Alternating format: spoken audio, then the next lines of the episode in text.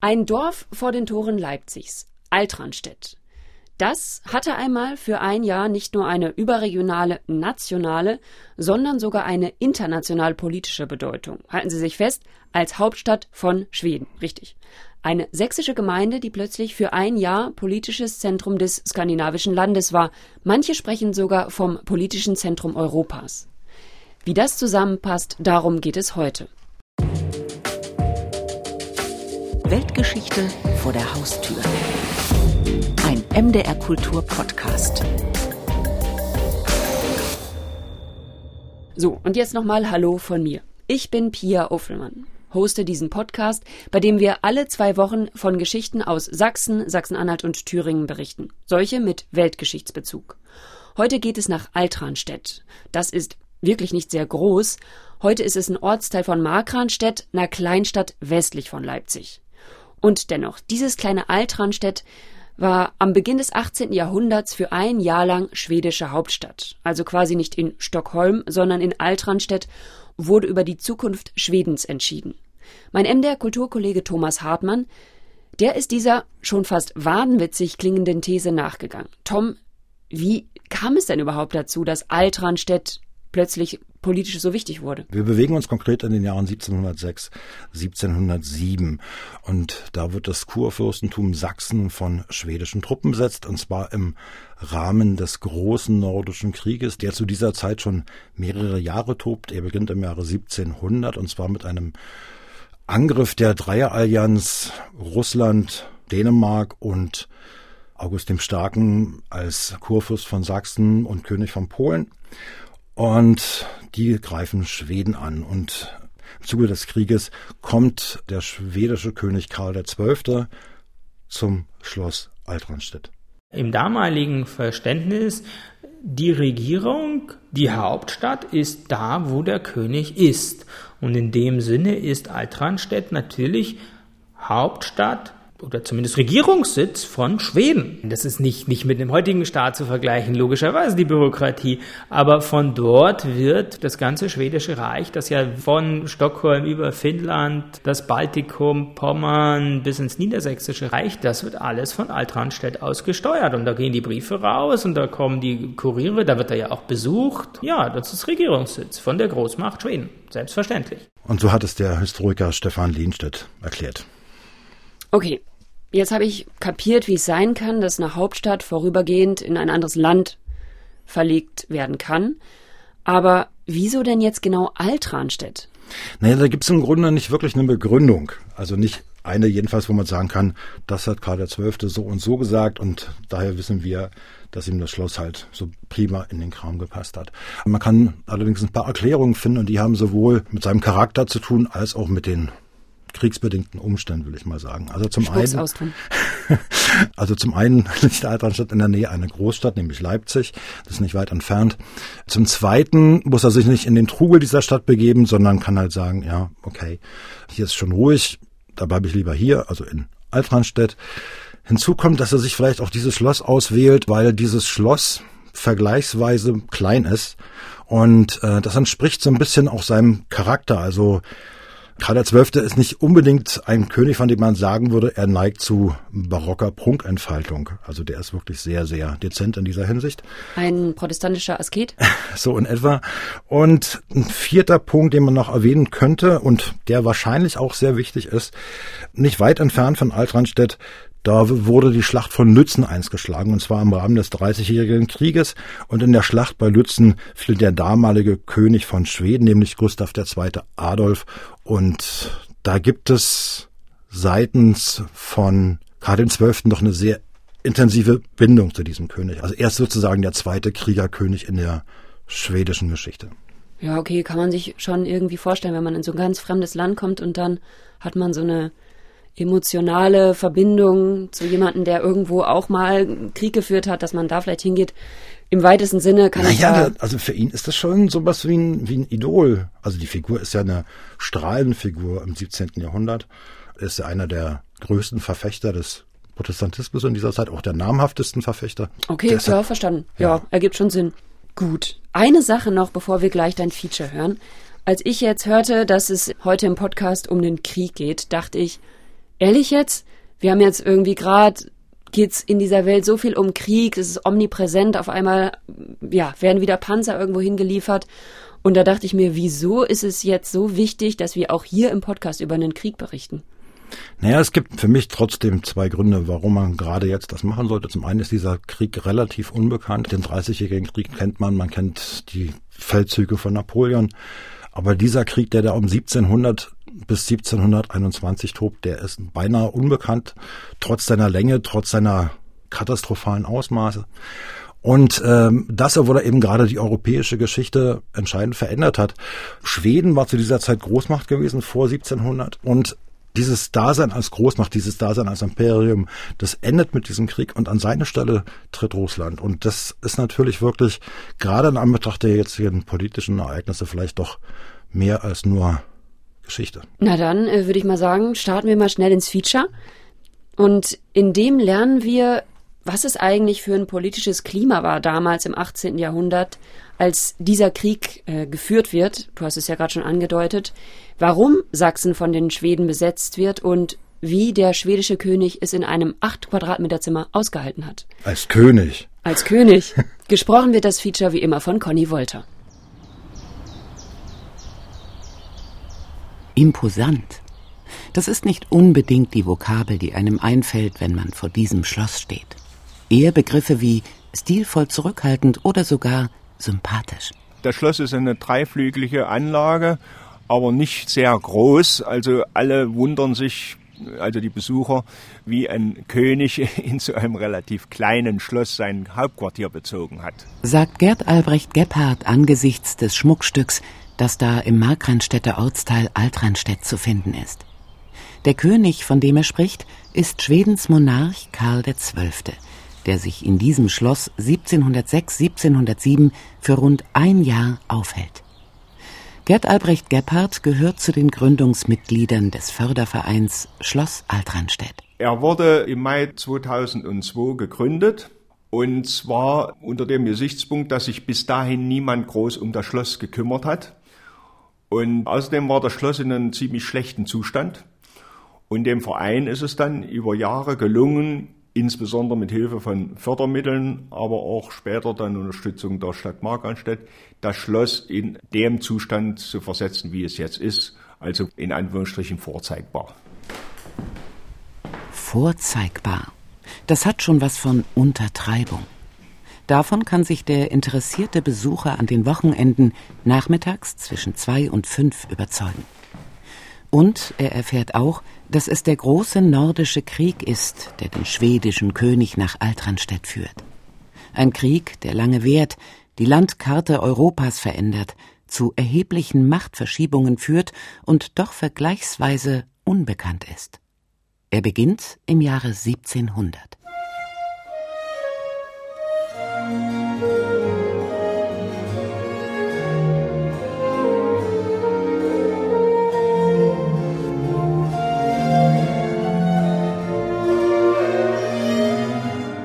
Um 1700 haben wir äh, Schweden als tatsächlich ein, ein großes Imperium, was heutzutage auch niemand mehr weiß, aber Schweden, das nicht nur über Finnland herrscht, also Finnland ist, ist Teil von, von Schweden, also da gehört im Grunde das ganze Baltikum dazu, da gehört Pommern dazu, da gehören Teile in Niedersachsen dazu, also sie beherrschen die Ostsee erläutert der Historiker Stefan Lehnstedt, Autor des Buches Der große nordische Krieg. Geführt wird Schweden von Karl XII., König seit 1697 und mit 17 Jahren noch ein sehr junger Herrscher, als der große nordische Krieg seinen Anfang nimmt. Der Großmacht steht eine Allianz gegenüber, eine Allianz, die sich gegen den adligen Teenager große Chancen ausrechnet. Dänemark, Sachsen-Polen unter August dem Starken und Russland unter Peter dem Großen gehören dazu. Russland hat unter Peter dem Ersten das eindeutige Ziel einer Expansion. Peter ist ein sehr umtriebiger Herrscher, der nicht bloß das Bestehende irgendwie verwalten will, sondern der tatsächlich äh, mehr will, in jeder Hinsicht. Also er will einen effektiveren Staat, er will ein größeres Militär und er will natürlich auch territoriale Expansion. Und Peter möchte für sein Land einen Zugang zur Ostsee erreichen. Zu einem, einem, einem Meer, an dem Russland bisher noch gar nicht ist. Und wenn Russland dahin will, geht das nur über schwedisches Gebiet. Man muss schwedisches Gebiet erobern.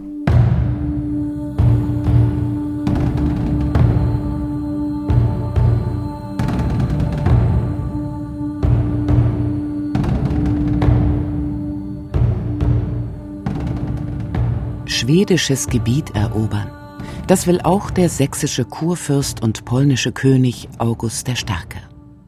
Weshalb er im Februar 1700 seine Truppen gen Livland marschieren lässt und das schwedische Riga belagert. Eine Belagerung, die zum Desaster gerät.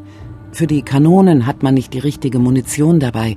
Zudem hat man, ganz klar, keine Schiffe. Das heißt, Riga erhält ständig den nötigen Nachschub. Überhaupt gestaltet sich der große nordische Krieg für das Dreierbündnis ganz anders als erhofft. Als Peter I. in diesen Konflikt eintritt, hat Dänemarks König Friedrich IV. das Kriegsbeil bereits wieder begraben. Die russischen Truppen kassieren gegen die Schweden wiederum in der Schlacht bei Narva im November eine böse Schlappe, obwohl sie mindestens das Dreifache an Soldaten zur Verfügung haben. Natürlich sind die drei Verbündeten, also Dänemark, Sachsen und Russland zahlenmäßig zusammen, auch einwohnermäßig und so natürlich zusammen irgendwie überlegen, aber sie schaffen es einfach nicht, ihre Kräfte zu koordinieren. Sie führen keinen gemeinsamen Krieg, sondern sie führen quasi drei einzelne Kriege gegen Schweden. Und das ist das Problem. Weil einzelne Kriege gegen jedes dieser drei Königreiche kann Schweden problemlos gewinnen. Nun richtet Karl XII. sein Hauptaugenmerk auf August den Starken. Er hat in Narva gegen die Russen einen beeindruckenden Erfolg erzielt. Und es ist völlig klar, dass in den nächsten ein, zwei Jahren von Russland keine Bedrohung ausgeht. Der Kurfürst und König würde nun gern in Friedensverhandlungen treten, aber Schwedens Monarch geht nicht darauf ein. Man muss halt wissen, Karl war eben sehr darauf fokussiert gewesen, August zur Abdankung zu zwingen. Das war der von den drei Verbündeten, der zuerst gegen Schweden losgeschlagen hat und ihn wollte er eben bestrafen. Schätzt der Historiker Alexander Querengesser ein. Aus seiner Feder stammt das Buch Das kursächsische Militär im Großen Nordischen Krieg 1700 bis 1717.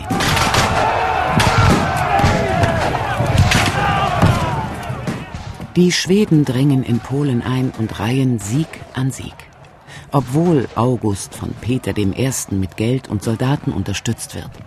Obwohl der Kurfürst mittlerweile auf die Unterstützung von polnischen Adligen bauen kann, die zunächst den Krieg als Augusts Privatangelegenheit betrachten, ihre Haltung aber angesichts des Sterbens und Tötens in ihrem Land geändert haben. Und obwohl die Truppen Karls in den Schlachten quantitativ unterlegen sind. Die Gründe für die militärischen Erfolge Karls? Einerseits, weil ähm, sein Militär sehr gut ausgebildet ist und dann hat Schweden einen König, der tatsächlich mit ins Feld zieht und nicht nur in seinem Zelt hockt, weit hinter der eigenen Kampflinie, sondern tatsächlich vorne bei seinen Soldaten ist und sich immer wieder auch tatsächlich Verletzungen zuzieht. Das motiviert seine Männer. Und der dritte und noch viel wesentlichere Punkt ist, dass Karl XII. nicht an eine, an eine Schonung seiner Männer und seiner Kassen natürlich auch denkt, weil Soldaten kosten Geld, sondern im Grunde immer einen Sieg um jeden Preis anstrebt. Das heißt, ihm ist auch egal, wie viele Verluste er in Kauf nehmen muss, solange am Ende der Gegner verliert. Und diese Radikalität bringt ihm jede Menge überraschende Siege ein. 1704 sorgt Karl dafür, dass mit Stanisław Leszczynski ein ihm genehmer König auf den Thron gesetzt wird – ein Schritt, den August selbstredend nicht akzeptiert. Doch im August 1706 setzt der schwedische Herrscher zum vorerst entscheidenden Schlag an. Er rückt mit seinem Heer in das von seinen Soldaten und seinem Landesherrn entblößte Sachsen ein und besetzt das Kurfürstentum für ein gutes Jahr. Karl selbst richtet sich in Schloss Altranstedt ein. Warum hier, weiß man nicht genau, aber es gibt Erklärungen. Leipzig ist ganz in der Nähe. Und Altranstedt dann vielleicht, weil ähm, Karl dann eben doch eher ein abgelegenes Schloss der turbulenten Großstadt vorgezogen hat. Er hatte eine gewisse Nähe zu Lützen, was für die Schweden natürlich historisch bedeutsam gewesen ist. Lützen, große Schlacht im, 30-jährigen Krieg, wo Gustav II. Adolf gefallen ist. Das Schlachtfeld hat sich Karl dann auch angesehen. Und Altranstedt, wie gesagt, war ein kleines Schloss, das lag einfach strategisch günstig. In Gustav II. Adolf, Schwedens König von 1611 bis 1632, Verfechter des Protestantismus und längst nicht nur in seiner Heimat als Held des Dreißigjährigen Krieges angesehen, sieht Karl sein Vorbild.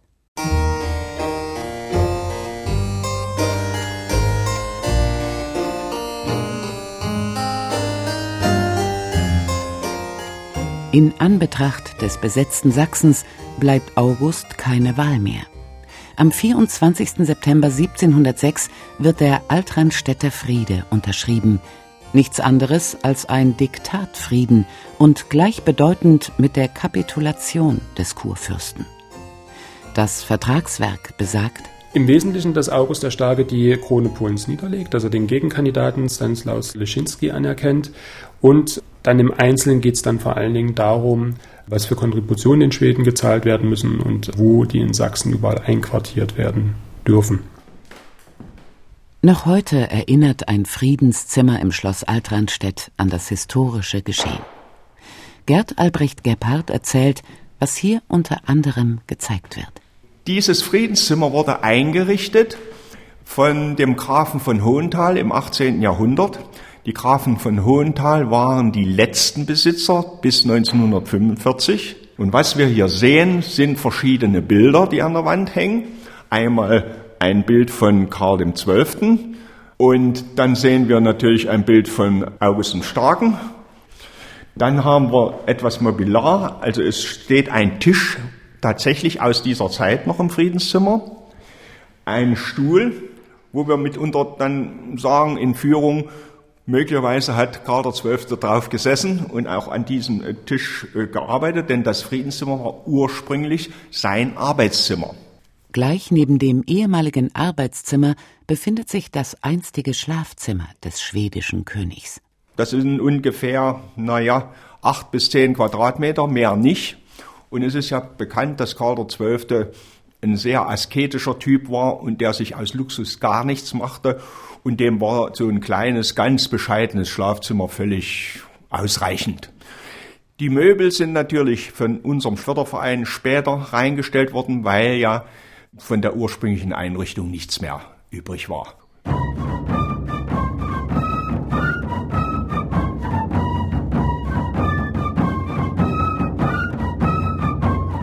Schwedens Monarch im Schloss rückt das kleine Altranstedt 1706-7 in den Fokus der Großmächte. Hochrangige Gäste kommen. Diesen Herrscher, der keine Perücke trägt und der zu Beginn des großen nordischen Krieges noch so unterschätzt worden ist, unterschätzt nun keiner mehr. Eher wird er gefürchtet und als potenzielle Bedrohung empfunden.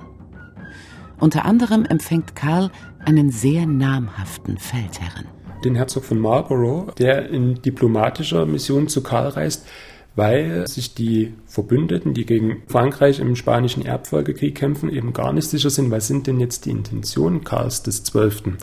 Die gehen tatsächlich davon aus, es gibt die Möglichkeit, dass er durch das Reich marschiert und den Truppen, die gegen die Franzosen kämpfen, in den Rücken fällt. Es gibt tatsächlich auch französische Bemühungen, Karl XII. dahin zu drängen, aber in seiner Vorstellungswelt spielt das natürlich gar keine Rolle.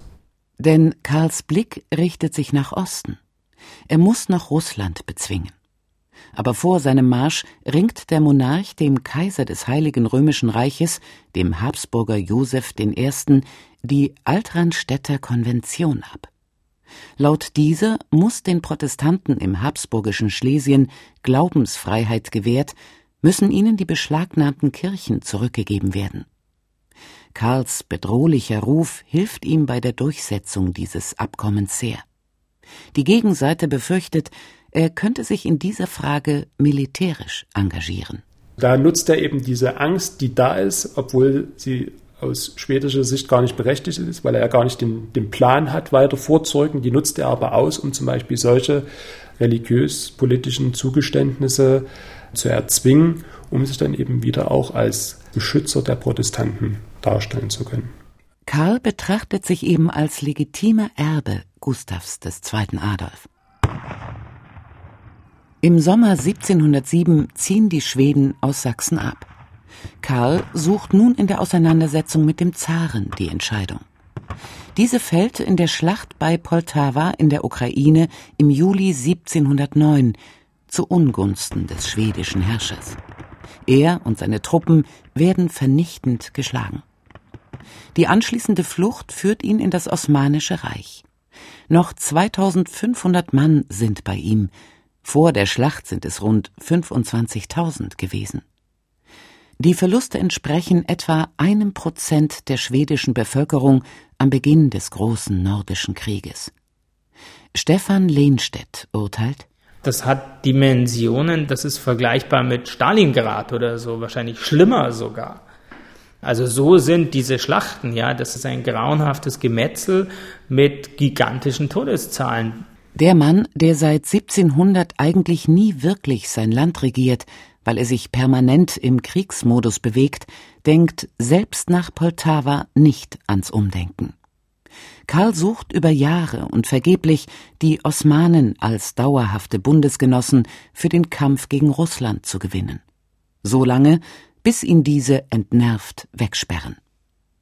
Nachdem er im Oktober 1714 das Reich verlässt, wirft sich der König in die Konflikte um die schwedischen Besitzungen in Pommern. Dass Karl nicht im Bett stirbt, liegt auf der Hand. Er fällt 1718 bei der Belagerung des dänisch-norwegischen Fredrikshald.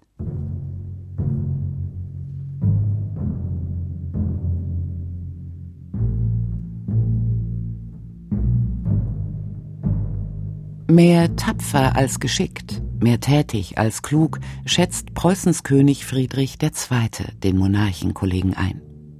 Der große nordische Krieg endet drei Jahre nach Karls Tod. Schweden ist ruiniert, die Bevölkerung halbiert, das Imperium nur noch Mittelmacht. Dafür gibt es eine neue Großmacht. Der größte Gewinner des Krieges ist selbstverständlich äh, Russland. Russland hat endlich seinen Zugang zur Ostsee. St. Petersburg ist gegründet und wird äh, auch noch schon während des Krieges, schon 1712, zur Hauptstadt.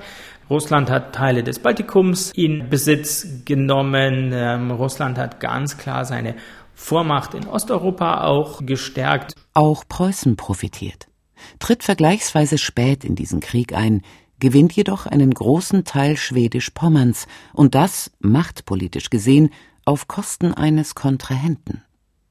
Und August der Starke? Der erklärt zwar schon 1709 den Altranstädter Frieden für hinfällig, nennt sich wieder König von Polen, aber kann dies nur dank des Erfolges der Russen bei Poltawa. Er versucht in Polen Reformen durchzuführen, um eben eine stärker auf ihn als Monarchen ausgerichtete Verwaltung einzuführen, versucht einen vor allen Dingen aus sächsischen Beratern bestehenden Kronrat zusammenzustellen, mit dem er das Land regieren möchte. Und das sind sehr unbeliebte Maßnahmen, die dann zu einem Aufstand des polnischen Adels führen. Und dieser Aufstand kann auch nur durch russische Intervention beendet werden, 1717 im Frieden von Marschau, wo Russland quasi die Friedensbedingungen diktiert, was dazu führt, dass August der Starke alle sächsischen Truppen bis auf eine Garde aus Polen abziehen muss. Ja, und da zeigt sich eben deutlich, dass August der Starke am Ende dieses Konflikts der Juniorpartner von Peter dem Großen ist. Es ist kein gleichberechtigter Verbündeter mehr wie 1700, sondern als polnischer Monarch ist er eindeutig abhängig von Peter dem Großen. Weltgeschichte vor der Haustür. Ein MDR Kultur Podcast. Das war das Feature über Altranstedt und das eine Jahr, in dem es als Hauptstadt von Schweden bezeichnet werden kann. Als ich mir so den Podcast angehört habe, ist mir vor allen Dingen auch hängen geblieben, ja, wie es eigentlich in Vergessenheit geraten ist, dass Schweden mal so eine Großmacht in Europa war. Für mich ist das jetzt so das skandinavische Vorzeigeland. Okay, cool, bei denen läuft's, was irgendwie Sozialstaat angeht, verstanden. Aber ja, dieser Großmachtfakt, der ist doch ja irgendwie nicht mehr so präsent. Und wenn man das dann so weiterdenkt, stellt man sich ja irgendwie zwangsläufig die Frage, ja krass, was wäre eigentlich mit Europa passiert, wenn ja Schweden diesen Großmachtstatus gar nicht verloren hätte? Ja, ich finde so eine Frage auch interessant. Also ich habe tatsächlich auch im Zuge dieses Features mir ein paar Mal verschiedene Varianten zu bestimmten Ereignissen ausgedacht gehabt. Gerade weil ich auch fand, dass natürlich Karl XII., der schwedische König, ja tatsächlich eine Figur ist, bei der man sich schon fragt, was passiert wäre, wenn der nun eine andere Persönlichkeitsstruktur gehabt hätte, wenn er diplomatischer gewesen wäre, wenn sein Lieblingsplatz nicht der Schlachtfeld gewesen wäre. Das fragt man sich dann schon. Zumal so eine ja, was wäre wenn Fragen oder so eine kontrafaktischen Fragen ja nicht, ja auch durchaus zulässig sind, weil man ja dann einfach nachspüren kann, inwieweit so Sachen tatsächlich gesetzmäßig passieren oder doch dem Zufall. Kommt eine Krankheit, ist halt irgendwie dann doch wieder was Doch dem Zufall überlassen sind. Mhm. So. Aber man verliert sich in Gedankenschleifen, Tom. Sei mal ehrlich. Sei mal ehrlich. ja, ja, das ist dann so eine Grübelei und ja, das ist ja dann auch so ein Abklopfen von Fakten, von Ereignissen. So. Na, ich würde sagen, dann ähm, biegen wir mal ab aus den Gedankenschleifen und weisen unsere Hörerinnen und Hörer noch hin auf die weiteren Podcast-Folgen. Ja, kann man Ist auch ja nicht die einzige, äh, diese, wo es um. Nee, mittlerweile sind es eine ganze Menge. Ja, ja mittlerweile sind es eine ganze Menge. Und die kann man natürlich nachhören. Das ist ja das Schöne bei dem Podcast auf mdrkultur.de, in der ARD Audiothek und überall, wo es Podcasts gibt. Aber natürlich geht es auch weiter in zwei Wochen. Das ist ja unser Rhythmus. Da geht es um Kakteen. Es wird stachelig. Und Kakteen sind ja eigentlich gerade so Trendpflanzen, kann man schon fast sagen. Aber die sind auch hier mit der Region verbunden. Hat mich irgendwie auch ein bisschen überrascht, muss ich sagen. Ich habe auch welche. Du hast auch welche. Naja, will ich ja wohl hoffen. Aber eine ganze Zucht? Ich weiß es nicht. Weil die älteste Kakteenzucht der Welt, die soll es in Erfurt geben. Das hat mein Kollege Hartmut Schade recherchiert und der wird uns das dann in zwei Wochen erzählen. Und natürlich sind wir auch an Ihrer Meinung interessiert. Ja, die können Sie gerne per Mail schicken an weltgeschichte.mdr.de. Tom und mir bleibt jetzt noch zu sagen, schön, dass Sie bei dieser Folge Weltgeschichte vor der Haustür dabei waren. Wir sagen Tschüss, bis in zwei Wochen. Tschüss.